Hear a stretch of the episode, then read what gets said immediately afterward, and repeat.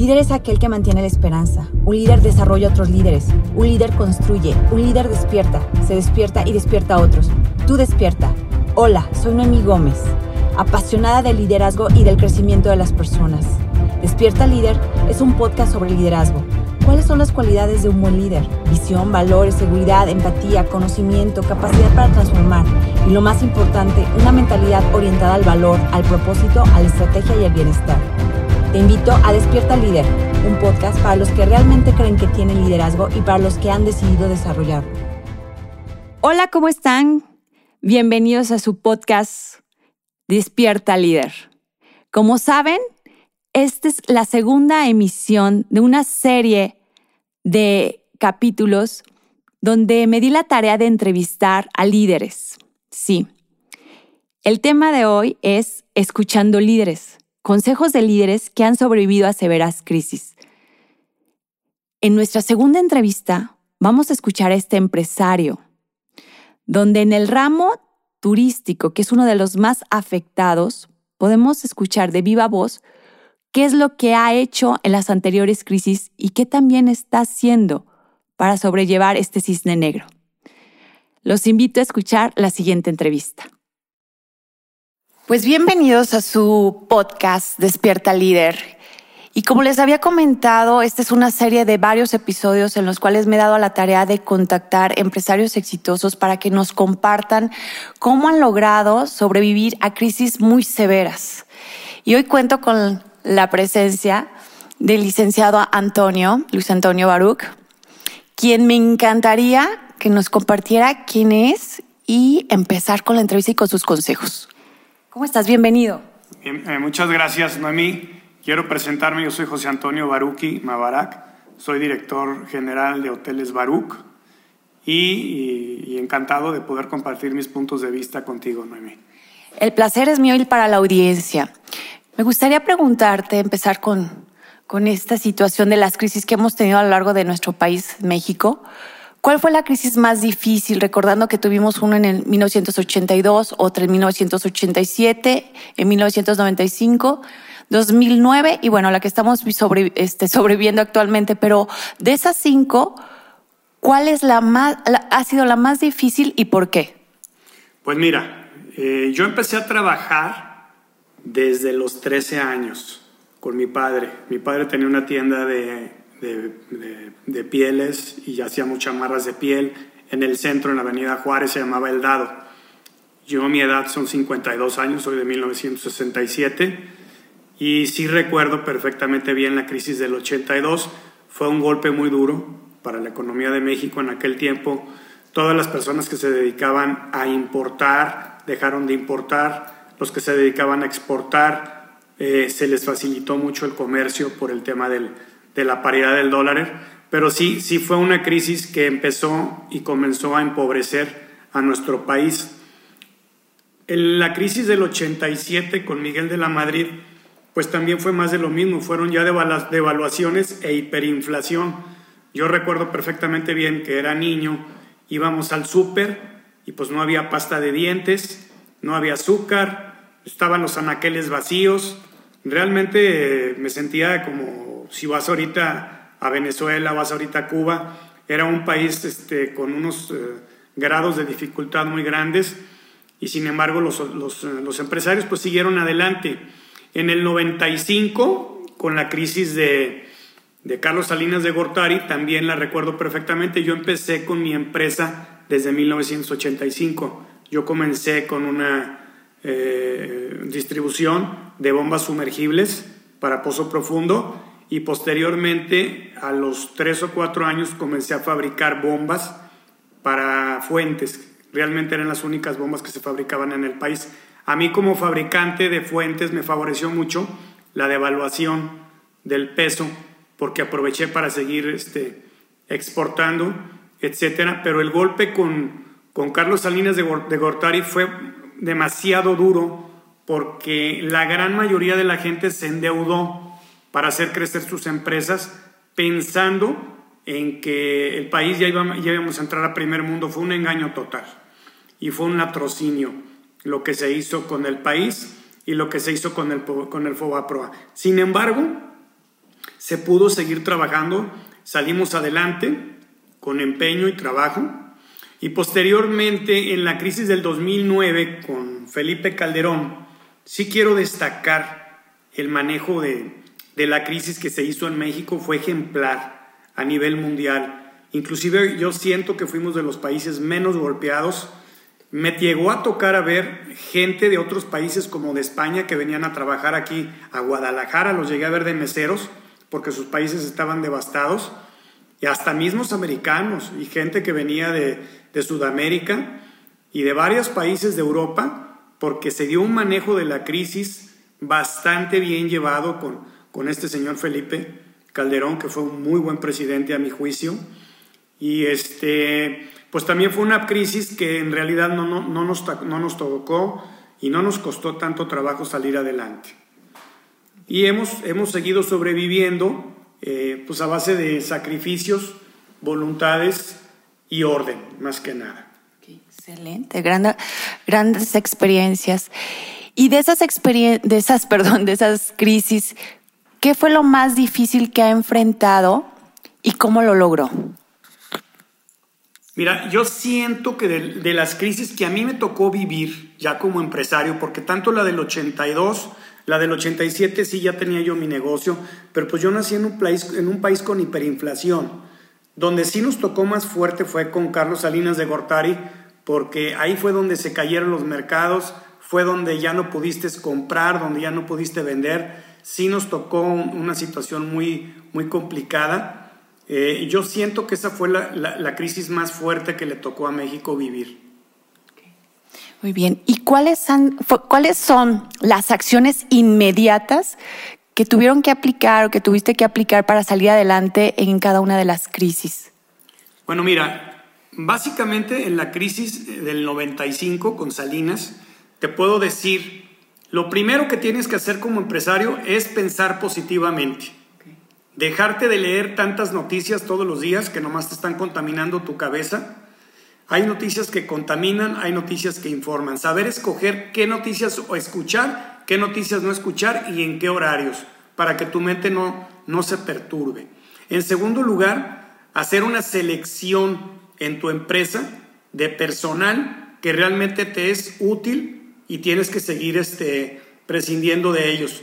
Eh, yo lo que recomiendo siempre es hacer una selección de gastos de la empresa que no son, que no son indispensables también, para entonces, primero, eh, eh, cortar los gastos al mínimo. Segundo, tener una clara idea de lo que son el personal y a cuánta gente desgraciadamente te va a tener que tocar este, recortar, pero esto lo tienes que hacer a tiempo. Esto no lo tienes que hacer ya después de, porque entonces va a llegar un momento en que los gastos te van a comer se tiene que actuar con mucha anticipación a que se venga el problema. Entonces, ese tipo de recortes, ese tipo de gastos que vas, que vas recortando en tu empresa es, un, es una pequeña parte de lo que se tiene que hacer. Las otras partes son dinamismo, dinamismo en ventas, tu departamento de ventas que sea un departamento más corto pero mucho más funcional y reinventarte a ti mismo depende en el ramo que tú te encuentres. Yo me encuentro en el ramo de la hotelería, de la industria turística. En este tema pues, hay muchas formas de, reinventarse, como sacando nuevos paquetes, dando nuevas facilidades, eh, otorgando formas de pago a tus clientes. En fin, es, un, es un gran abanico de cuestiones que se pueden implementar, pero insisto en que se tienen que hacer muy a tiempo. Cuando hablas de muy a tiempo, estás hablando de que un líder también tendrá que tener esa habilidad de adaptación, pero de respuesta inmediata. Esa es una característica muy, muy importante que hemos estado hablando sobre la adaptación de los cambios. Pero el líder, ¿qué pasa con el líder? Que ahorita que estás comentando este consejo. Desgraciadamente en una empresa no te puedes tocar el corazón. En una empresa tienes que tener la visión para poder ver qué se avecina y anticiparte un poco antes de los problemas que se avecinan. ¿Cómo es anticiparte? Bueno, si tú traes un, déficit en tu empresa porque traes algún crédito o traes gastos fijos muy fuertes y todo, tienes que anticiparte a los problemas que se van a venir. ¿Cómo? Pidiendo negociación con el banco con mucha anticipación, antes de que tengas el problema encima. Haciendo tus recortes de personal antes de que tengas el problema que no puedas pagar la nómina. Porque eso de decir, es que hasta hoy pagué la última nómina porque hasta aquí me alcanzó el dinero, yo creo que eso es una cuestión muy irresponsable de llevar un, negocio a la quiebra y dejando sin trabajo también a las demás familias que sí lo requieren. Entonces, si te anticipas a los, a los acontecimientos, si te anticipas a los hechos, de alguna manera puedes sortear de mejor manera la crisis y ojo, lo más importante de todo es no cerrar las fuentes de empleo, no cerrar los trabajos. Y hay muchas maneras de no cerrar. Pues sí, es cierto, muy interesante, porque las crisis estamos para salir adelante unidos. Y lo primero que hacen las, las, las empresas es aventar la toalla y cerrar, es decir, ya, esta empresa ya no funciona, ya no puede existir. Y desgraciadamente décadas de, de, de tradición familiar, pues se viene, se viene abajo por una decisión inmediata sin pensarlo y anticiparse. Ahora, me viene otra pregunta. ¿En qué mantuvo siempre su enfoque para salir adelante y cómo lo logró? Mira, el enfoque que se tiene que mantener como empresario, lo primero de todo y antes que nada, que fue lo que mi padre me enseñó, siempre estar orgulloso de tu país, siempre sentirte orgulloso de ser mexicano. El hecho de decir, no, es que no sirve el gobierno, es que no sirve esto, es que son los ladrones, eso lo vamos a tener en todos los países y toda la vida. Si tú estás orgulloso de tu país, si tú tienes confianza en tu patria, en que tu país va a salir adelante, tienes confianza en tu gente que está contigo, trabajando hombro a hombro, que es tu gente de confianza, y tienes confianza en tu familia, y sobre todo tienes confianza en Dios nuestro Señor y en la Santísima Virgen María, eso es lo que nos va a sacar adelante, ese coraje y ese amor por México y ese amor por Dios es lo que nos saca adelante siempre. Muchísimas gracias. Y para terminar, y en orden de importancia, nos regalaría tres consejos para salir adelante de este cisne negro provocado por el evento del coronavirus y que ha fracturado a todos los sistemas? Claro que sí, con mucho gusto. Mira, no hay que perder de vista que este tema del coronavirus a nivel mundial que se viene presentando, no a todo el mundo nos ha pegado igual. Hay países que lo están sorteando de una manera, hay países que lo están sorteando de otra. Nuestro país, México en, específico, siento que ha sido un, abanico de contrastes en todos los sentidos. Primero, el manejo de la crisis. Eh, siento que el gobierno federal no ha dado un manejo adecuado a la crisis, no lo tomó en serio desde un inicio y esto ha provocado que en muchos estados de la República la pandemia va a ser mucho más severa. Creo que en Jalisco el, manejo que se ha dado de la crisis por parte de, Enrique Alfaro, del gobernador de aquí, ha sido muy atinada y muy inteligente. Y esto, esto tiene mucho que ver con que podamos salir adelante, primero como seres humanos, cuidar nuestra integridad y segundo, que las empresas se puedan reactivar más rápido sin sufrir tantos destrozos, tantos problemas. Entonces, el consejo que yo doy en primer lugar es reinventarte a ti mismo tu ingeniería de tu empresa, recortar tus gastos al, lo, más, lo máximo que se pueda, recortar tu personal al máximo que se pueda, con las personas que quedan, platicar con ellas para ver de qué manera los gerentes que tienen ya sueldos muy elevados, reducirles también sus sueldos y reducir los días de trabajo Ah, dependiendo hasta donde tu nómina te permita pagarlos sin dejar de pagar a tus proveedores. Ese es, ese es un tema, la reducción de gastos. Ahorita que estamos en el, en el momento de la contingencia, creo que es el, el punto más importante. El segundo punto es no cerrar.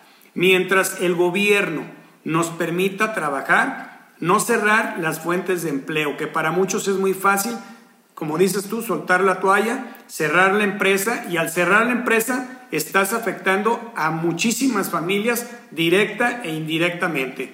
Sí es importante decir que esta crisis ha sido única, única porque ha sido la única ocasión donde nos han obligado a cerrar. Hay muchos eh, negocios y comercios que, que no son esenciales a lo que ellos así le llaman y desgraciadamente han tenido que cerrar. Ese tipo de empresas, desgraciadamente ahorita no se puede hacer nada más que tener tu, ahorro, tener tu dinero y estar listo para que en cuanto se termine la pandemia poder, eh, poder comenzar a trabajar. Y tercero, una vez que se termine la pandemia, sentarte con todo tu staff ejecutivo para poder tomar decisiones bastante eh, agresivas en cuanto a la operación del negocio y en cuanto al, al tipo de ventas que se van a manejar y utilizar todos los canales de ventas que sean los más económicos, que siempre han sido los de publicidad en boca a boca e ir a tocar directamente a, las empresas. Pero en, en, el tema de tomar en cuenta a tu personal para ver cuáles son sus eh, puntos de vista que te pueden sacar más rápido adelante, eso es, eso es muy importante. Las ventas, el orden, la capacitación a tus trabajadores y sobre todo al no cerrar tu empresa y en el momento de reactivar este, esta pandemia, los primeros negocios en salir adelante van a ser los que no, los que no tuvieron que cerrar. muchísimas gracias. Una, una última pregunta. Líder, en unos segundos volvemos a este tema tan interesante. ¿Te gustaría tener más herramientas y seguir aprendiendo? Te invito a leer mi libro Entre tiburones y millennials y a que te pongas en contacto conmigo en www.noemigo.com o por correo contacto arroba noemigo.com. También para más contenido sígueme en mis redes, Facebook Noemigo MX, en Instagram Noemigo-coaching y en Twitter Noemigo-coach. ¿Listos? Volvemos. ¿Cómo está trabajando el hotel? ¿O qué acuerdo llegó para poder trabajar en, momentos en los que estamos, nos salió el aviso que hasta, hasta el 30 de mayo podemos salir, pero bueno, nos, yo creo que nos van a dar otro aviso para extender este periodo. ¿Qué fue lo que tuvo que hacer de estrategias y de operaciones y de acuerdos el hotel?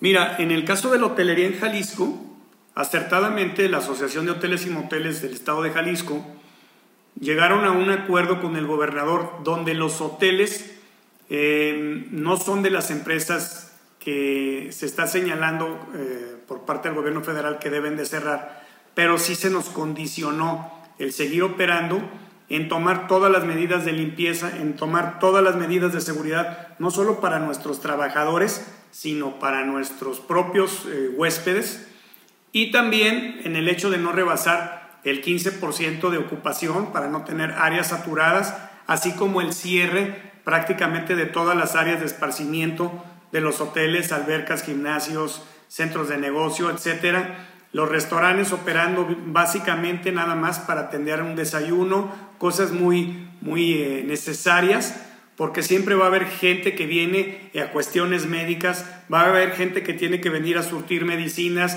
va a haber gente que tiene forzosamente que hospedarse para poder atender el tema de la contingencia. Y básicamente en eso, en eso nos hemos estado eh, sujetando. Y, al no cerrar el hotel nos da la posibilidad de seguir manteniendo la nómina de aquellas personas que siguen trabajando con nosotros.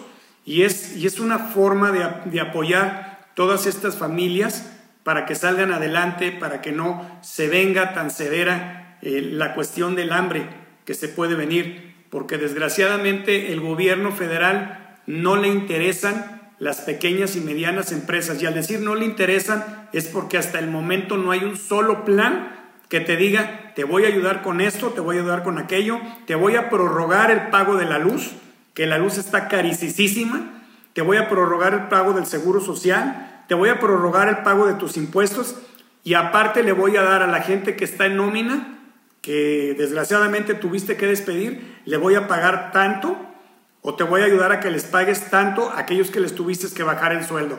No lo vemos. Este, vemos que se está yendo por el lado de apoyar a los que ni estudian ni trabajan, que son votos, una, una clientela este, totalmente para cuestión política y, y, se están enfocando en otras, en otras cuestiones. Yo realmente espero que el gobierno rectifique, porque de no hacerlo nos encontramos en una etapa de la pandemia que no hemos visto ni siquiera la cuarta parte del problema eh, social que se puede venir a nivel nacional por la falta de dinero de la gente que no va a tener ni lo esencial para poder comer. Cierto, sí, tenemos que, pero si en caso de que no lo esté haciendo el gobierno como efectivamente no lo está llevando a cabo, ¿qué nos queda a nosotros en el ámbito empresarial como comunidad? ¿Qué deberíamos de hacer como empresarios, tú juntos? Pues mira, yo, yo veo que, que aquí en Jalisco las cosas se están haciendo bien y una de las formas de, de poder apoyar a tus trabajadores es no cerrando las fuentes de empleo, seguirles pagando, aunque sea salarios acordados con ellos, no despedirlos, no mandarlos a sus casas y, este, y realmente hacer una reingeniería de todos los gastos que tu empresa debe de prescindir, platicar con todos tus proveedores para el caso de que a todos los proveedores que les debes en este momento explicarles que no se les puede pagar y llegar a un acuerdo con ellos, porque yo sí siento que este tema de la pandemia nos va a tomar inclusive más de seis meses para salir adelante y poder reactivar y comenzar a reactivar la economía del país. Sí, nos va a llevar más tiempo y tenemos que estar preparados para ahorita haciendo, ahora sí que reinventándonos, como, como bien lo dijo, hay que reinventarse y partir de modelos económicos y, y organizacionales y estructuras totalmente diferentes, no esperando que vamos a tener el mismo mundo después de la pandemia. Le agradezco mucho, muchísimo todas estas experiencias compartidas. Estoy, estoy segura que más de algunas personas que nos escuchan les cayó el significado de lo que tienen que hacer inmediatamente y en dónde se tienen que enfocar. Y sí me gustaría, no sé si quiere agregar algo, qué aprendizaje ha dejado toda esta crisis o qué, qué es lo que le gustaría compartir adicional en esta entrevista. Quiero ser un poquito más claro cuando digo en el tema de ahorrar. Todos sabemos que ahorrar es ahorrar, apretarte el cinturón no solamente en la empresa, también en tu casa, enseñar a tus hijos a no salir, a no gastar lo que no se requiere por lo pronto en este momento. Eso es muy importante. Si voy a gastar la luz de mi empresa, a llegar al límite, a pagar elevadores, a pagar luces que no se necesitan, a pagar aires acondicionados. Es una reingeniería de gastos. Esta reingeniería de gastos nos puede dar la oportunidad de subsistir a la crisis. El poder subsistir a la crisis, insisto, es no cerrar las fuentes de empleo y poderle pagar a tus trabajadores hasta donde te sea posible sin que esto te llegue a implicar el no poder volver a arrancar tu negocio. Tengan mucho cuidado con ese tema. Muchas gracias. No, al contrario, al contrario, esta estrategia es muy interesante. Tengo entendido que efectivamente solamente están operando las personas en el hotel Las Básicas y las demás están operando a distancia. Ese gran esfuerzo de mantener la nómina ¿Cómo lo están viendo los colaboradores? ¿Cómo ven a su líder con esta decisión que está manteniendo sus empleos a distancia y solamente se quedan las personas que tienen que estar, pues las básicas, este, operando el hotel? Mira, yo, yo siento que la gente ha sido muy comprensible en todas nuestras empresas, manejamos varios hoteles en la, en la República y la gente ha sido muy perceptible muy comprensiva, sobre todo cuando se les hace entender, se les hace ver el motivo y la gravedad del asunto, ellos entienden y es mejor que se lleven a su, a su casa una cuarta parte del sueldo o la mitad del sueldo y no llegar a su casa con las manos vacías. Eso es lo principal, el no engañarlos el no hacerlos venir a trabajar para no pagarles, esto es algo también que no se debe de hacer. Es muy fácil para el gobierno decir, si no le pagas al trabajador te voy a meter a la cárcel, si no haces esto te voy a meter a la cárcel. No tengan miedo, el miedo te invade y no te deja tomar decisiones. Una de las cosas más importantes para un empresario siempre será no tener miedo. Exactamente, el miedo puede llegar a, bloquearnos y a paralizarnos, ¿no? Y a no tomar buenas decisiones.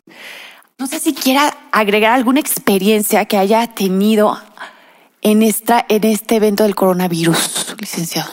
Claro que sí, mira, te quiero platicar. Desde antes de que se viniera la pandemia aquí en México, desde antes de que se viniera la pandemia aquí en México, este, yo vi que iba, iba a ser una cosa muy grave y muy delicada. Antes de que empezaran a llegar gentes infectadas a México, yo pedí una reunión con los compañeros hoteleros para hablar del tema. Se hizo la reunión y ahí yo les comenté, llevaron un médico de aquí de, Guadalajara, muy destacado el médico, no recuerdo el nombre. Yo sí les comenté que nuestro caso de Hotel Baruch ya habíamos empezado con el gel, con los guantes, con los cubrebocas, con todas las medidas de distanciamiento, pero lo más importante, empezamos a regresar trabajadores que venían con síntomas de una simple gripa.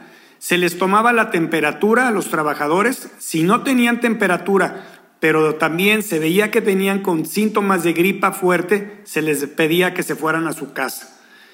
También y sobre todo en el tema de los clientes que se venían a registrar en el hotel, se compraron los termómetros que son infrarrojos y se le empezó a tomar la temperatura a los huéspedes. Muchos nos dieron con temperaturas altas y empezamos a regresar clientes o huéspedes eh, que ya no, no pudimos registrar por el tema de que tenían fiebre y se venía el tema de la pandemia.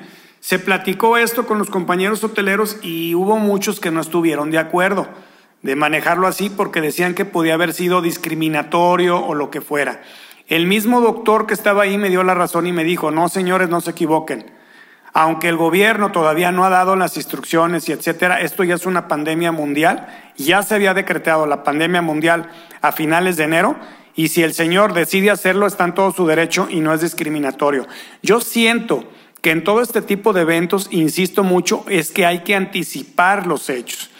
Yo también en el tema del, crédito bancario quiero comentar, y lo hago públicamente, que también para principios de febrero, lo primero que hice fue acudir con mi banco, que en este caso es Banregio, que, que yo realmente veo que es un muy buen banco, es un banco sensible, donde tienes el trato casi hasta, y a veces con, el, con los dueños del banco, y se los planteé, les dije, señores, se viene, se aproxima un problema con estas características, y nosotros les estamos pidiendo que nos den seis meses de prórroga en capital e interés, cosa que conseguimos en muy buen momento, y la primera respuesta del banco es, señor Baruki, no se preocupe, le pedimos que siga trabajando, que eso no lo distraiga, que fue lo que más me gustó, no se angustie, siga usted trabajando y nosotros vamos a ver de qué forma lo vamos a apoyar.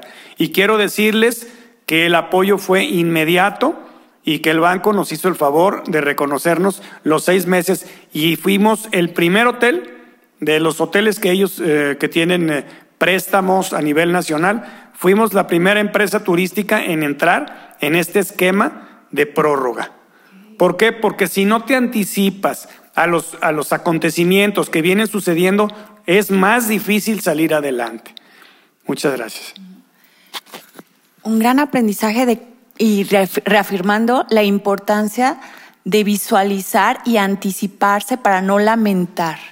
Desgraciadamente esta situación, a veces la planeación que tuvimos antes del, del 2020, pues ya está destruida la planeación estratégica, pero una vez que se empieza a visualizar la problemática, anticiparse, llevar los acuerdos, me llamó mucho la atención que, que la tranquilidad que usted sintió cuando su banco le dijo, no se preocupe, usted tiene cosas más este, en qué enfocarse, nosotros respondemos y solucionamos esta situación dándole plazos eso es lo que ahorita necesitamos, necesitamos de nuestros proveedores y nuestros clientes necesitan de nosotros, el que se sientan protegidos, el que les preguntemos qué necesitas de mí, qué, te puedo apoyar. Tú enfócate a mantener a tus empleados, a dar un servicio de calidad, a seguir operando porque México lo necesita.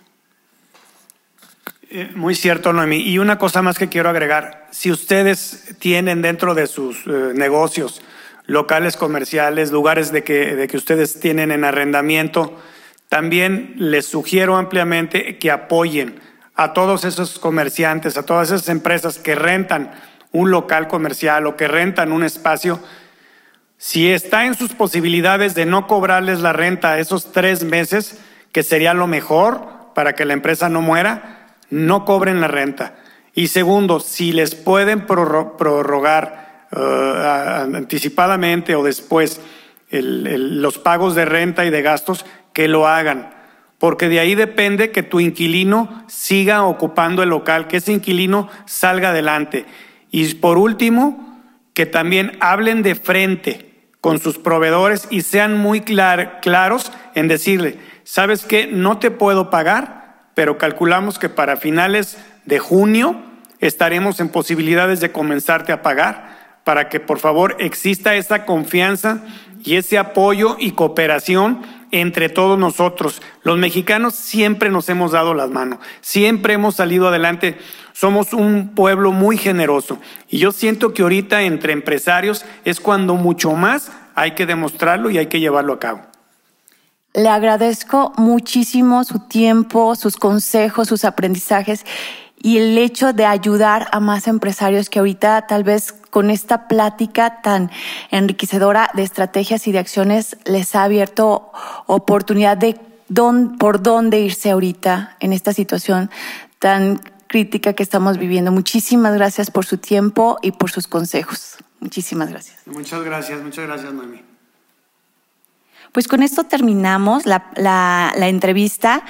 Esta es una de varias sesiones que vamos a tener escuchando líderes, consejos de líderes que han sobrevivido crisis severas. Nos escuchamos pronto, tu podcast Despierta Líder. ¿Aprendiste algo importante hoy? ¿Qué vas a hacer con ello? ¿Vas a cambiar algo a partir de este momento? Ese es el propósito de Despierta Líder. Hasta el próximo episodio y seguimos despertando líderes.